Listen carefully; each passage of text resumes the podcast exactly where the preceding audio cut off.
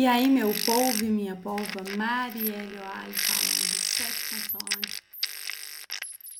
Temos uma interferência na linha e hoje as ideias serão semeadas por outra pessoa que não eu, pois estou aqui cuidando da Malu. Fique então com Olá, meu povo e minha polva. Marisela Martins chegando por aqui. Sete vogais, nove consoantes de muita psicologia, maternidade real, sorrisos de orelha a orelha e reflexões para vocês. Antes de dizer a frase que eu escolhi, eu quero contar do meu sentimento de privilégio de estar aqui nesse podcast que eu admiro tanto. É um grupo que surgiu no digital e com um sentimento real de amizade e colaboração e uniu tantas pessoas de rara beleza. então, eu estou me sentindo muito privilegiada de estar aqui e agradeço por essa oportunidade. A frase que eu escolhi é: É preciso uma aldeia inteira para educar uma criança. Repetindo, é preciso uma aldeia inteira para educar uma criança. Essa frase é, na verdade, um provérbio africano que surgiu na Nigéria e tem várias formas de ser dito lá no continente africano. Na Tanzânia, por exemplo, se diz um só joelho não ampara uma criança. E em outras regiões do, da área central da África, é, as pessoas costumam dizer: uma só mão não nina uma criança. Independente das formas que esse provérbio é dito, ele vem nos contar da importância de ter uma rede de apoio e de amor para que a experiência de criar filhos seja bem sucedida. E nós estamos, inclusive, vivenciando essa experiência nesse exato momento, com essa iniciativa de apoiar nossa mãe Iriele na sua licença maternidade, enquanto ela está lá cuidando gostosamente da Malu, que a cada dia se desenvolve, está mais lindinha, por diga-se de passagem, né? A gente precisa comentar isso. Então, quando a gente pensa em educar uma criança, Geralmente a gente pensa em preparar essa criança ou esse adolescente para a vida.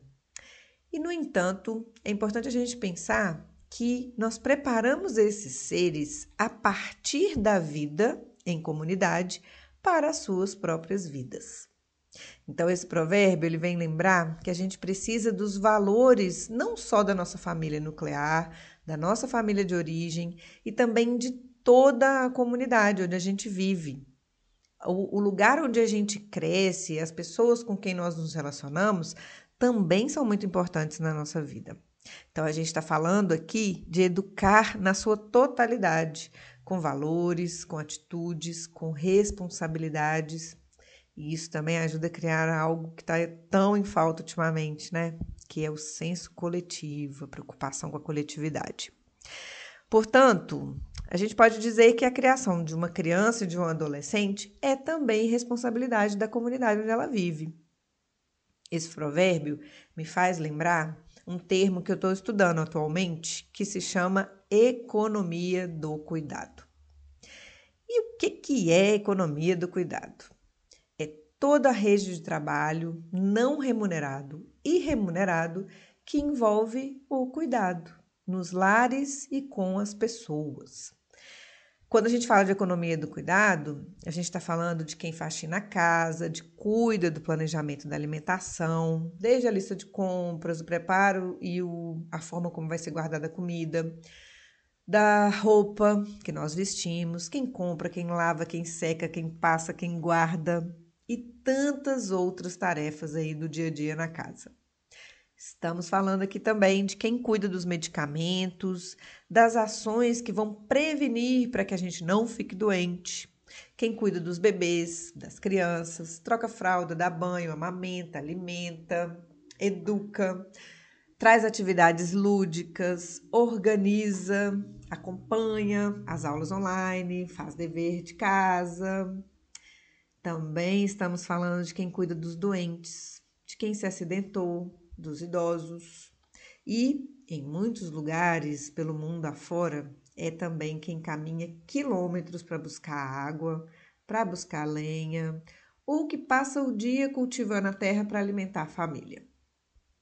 A economia de cuidado se refere a estudos que vêm tentando trazer um pouco mais de visibilidade para um trabalho que na maioria das vezes é completamente ignorado pela sociedade: o trabalho invisível das mulheres. Esse termo, economia de cuidado, é uma expressão que foi definida em 1993. Uma cientista política chamada Joan Tronto determinou que todo, de, todo tipo de trabalho, remunerado ou não, motivado pelo objetivo de melhorar a vida de outra pessoa, é, sim, uma forma de administrar o cuidado. E embora a gente tenha um cuidado muito grande, a gente se importe muito com áreas de bens e serviços, com administração e economia, quando a gente se refere à economia do cuidado, que é tão importante para a manutenção da vida, esse termo, né, essa, esse grupo, ele é menos valorizado, tanto social quanto economicamente. E muitas vezes nós vemos isso como uma obrigação, é como se fosse um dever natural das mulheres. E por isso, muitas vezes, ele é realizado de forma gratuita ou mal remunerada. Acontece que quando são contabilizadas, essas tarefas do dia a dia que são exercidas aí por todas as mulheres do mundo, imaginem quantas horas de serviço a gente está falando. Pois uma instituição chamada Tempo de Cuidar teve o cuidado de estudar esse tema e trazer um relatório que contabilizou essas horas de trabalho. E pasmem, somando Todas essas horas exercidas pelas mulheres no mundo somaram 12,5 bilhões de horas por dia. Pensem, gente, olha, é muito, né? É um número muito grande. Então, a OSFAM, que é, divulgou esse relatório, é, fez uma, uma comparação que foi bem interessante. Assim, se a gente fosse atribuir um valor a esse tipo de trabalho, se a gente fosse colocar um preço nesse serviço, seria de 10,8 trilhões de dólares por ano. Isso supera em 24 vezes a economia do Vale do Silício, que é uma região considerada, né, que gera bastante dividendos aí economicamente. Aí talvez você possa estar tá aí pensando, né, Marisélia, mas o que que eu tenho a ver com isso? Esse assunto não tem nada a ver comigo, né? Então eu quero te contar que na prática tem muito a ver com você, comigo e com o mundo inteiro. Sabe aquele autor incrível que o livro você acabou de ler agora? Ou também aquela cantora com voz única que você adora ouvir? Ou ainda o professor que te dá aula na academia, ou aquele porteiro gente boa que sempre te cumprimenta aí de manhã? Todos eles têm algo em comum. Alguém precisou cuidar deles, permitir que tivessem roupa limpa, comida adequada, cuidados de saúde e um pouco de afeto também. E é claro, não vou nem contar aqui, né? Se a gente for pensar em cada um de nós, né? E eu posso apostar que teve pelo menos uma mulher que foi responsável por isso. Na prática, logo que a crise sanitária se instalou no planeta, por causa da pandemia de Covid-19, um balde de realidade caiu nas nossas cabeças. Que sociedade nós somos sem creches, sem escolas, sem empregadas domésticas, sem as babás e as cuidadoras de idosos, enfermeiras e donas de casa? O que que acontece na nossa vida quando esses trabalhos de cuidado faltam? E o que, que acontece também quando nós não nos importamos em criar estratégias e políticas públicas para cuidar de quem cuida? Pois é, pois foi quando esse tema começou a ficar um pouco mais em evidência e foi percebido por mais pessoas. O raciocínio para entender o que é economia de cuidado é bem simples. Se eu estou aqui falando para você e você que está me ouvindo somos adultos economicamente produtivos, é porque nós somos adultos responsáveis e saudáveis. Se somos adultos saudáveis, é porque uma pessoa ou um grupo de pessoas dedicaram décadas ao nosso cuidado. É algo que você, eu, no fim das contas, as empresas em que nós trabalhamos e toda a sociedade tira proveito. Sem, sem adultos saudáveis, física, emocional e mentalmente, não há sociedade organizada, não tem uma economia que se sustente. A economia do cuidado não apenas banca a economia tradicional, como também banca o seu negócio, independente do que você trabalha. Eu não sei com que você trabalha, mas eu posso te dizer que, por mais tecnológico que seja, por mais algoritmos e inteligência artificial que você use, seu trabalho é feito de e por seres humanos. Gente, precisamos voltar a colocar o ser humano na equação. Porque nas últimas décadas parece que nós fomos aprendendo a excluir o ser humano da conta, né? Eu fui criança no início dos anos 80. A minha infância foi toda marcada por um sentimento assim de aldeia, de pertencer a um grupo, sabe?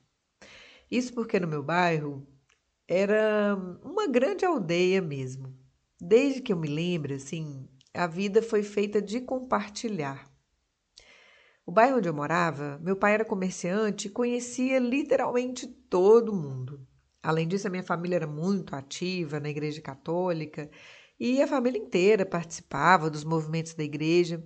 Existia um trabalho social muito intenso que era realizado é, nas mais variadas esferas, então a gente estava sempre envolvido nesses trabalhos da igreja. E é interessante lembrar disso porque quando eu lembro dessa infância, eu tenho essa sensação de que todos os adultos, de algum modo, eram responsáveis, eram, eram responsáveis por todos nós que éramos crianças. Desde que eu me lembro, é, a gente compartilhava os cômodos da casa, as refeições, as histórias, os perrengues. E sempre, sempre muitas mulheres estavam presentes e permearam a minha vida nesses cuidados. Então, quando eu penso em tudo que nós vivemos juntos, nessa infância, na adolescência, as brigas, as brincadeiras, as piadas, que só a gente entendia, né? Algumas que estão aí até hoje, a gente brinca até hoje com essas piadas. Eu fico, eu fico percebendo assim, é, eu entendo que como que essa família enorme, toda bagunçada, meio postiça e definitivamente muito alegre, me influenciou na minha vida e em quem eu sou. Até hoje, está bem atravessado aqui nas minhas escolhas, na maneira como eu percebo o mundo, como eu me comporto. E eu sei que muitos conhecidos, muitos amigos e familiares meus sentem a mesma forma. Agora, a vida de todo mundo virou uma correria, né? Então, cada um tá morando num lugar, os filhos chegando, muitos se afastaram. É muito raro a gente se encontrar. Mas eu posso te dizer que toda vez que isso acontece, é uma grande festa, cheia de risadas, de abraços, danças e uma gratidão por a gente ter vivido isso tudo. Talvez seja por isso que eu lembro assim de uma forma nostálgica e queira trazer esse tema. Porque eu entendo que saber cuidar de nós, de alguém e de algo é fundamental. Cuidar de algo como a sua casa, seu local de trabalho, ou até mesmo cuidar do próprio planeta, tem sido um tema que está ganhando espaço aí nas discussões sociais. E não é por acaso. Se o cuidado não tem idade, não tem gênero, não tem raça, nem classe social, talvez seja a hora da gente começar a pensar na economia do cuidado com a importância que ela merece, né? nas duas categorias, de quem precisa desse cuidado e de quem presta esse cuidado. Uma sociedade que queira ser melhor, mais próspera, mais feliz, precisa desse olhar humano e mais cuidadoso. Não é verdade? Vai fazer muita diferença, eu acredito, se a gente conseguir entender que o cuidado e quem cuida é um termômetro da saúde da nossa sociedade. É, pesquisei por aqui a origem da palavra economia. E, etimologicamente falando, vem de eco, que quer dizer casa, e nomia, gerir e cuidar. Então, uma nova economia não pode ser construída apenas por engenheiros e economistas. Também precisa de cuidadores. e nessa imensa aldeia global, é muito importante que a gente pense cada vez mais em nos equiparmos da mais alta tecnologia humana a de se importar com quem está ao nosso lado, de formar a nossa aldeia e de pensar coletivamente. Eu vou ficando por aqui e vou deixando meu abraço virtual com o desejo realmente que seja um, sejamos cada vez mais uma aldeia real. Até mais, seus idiotas.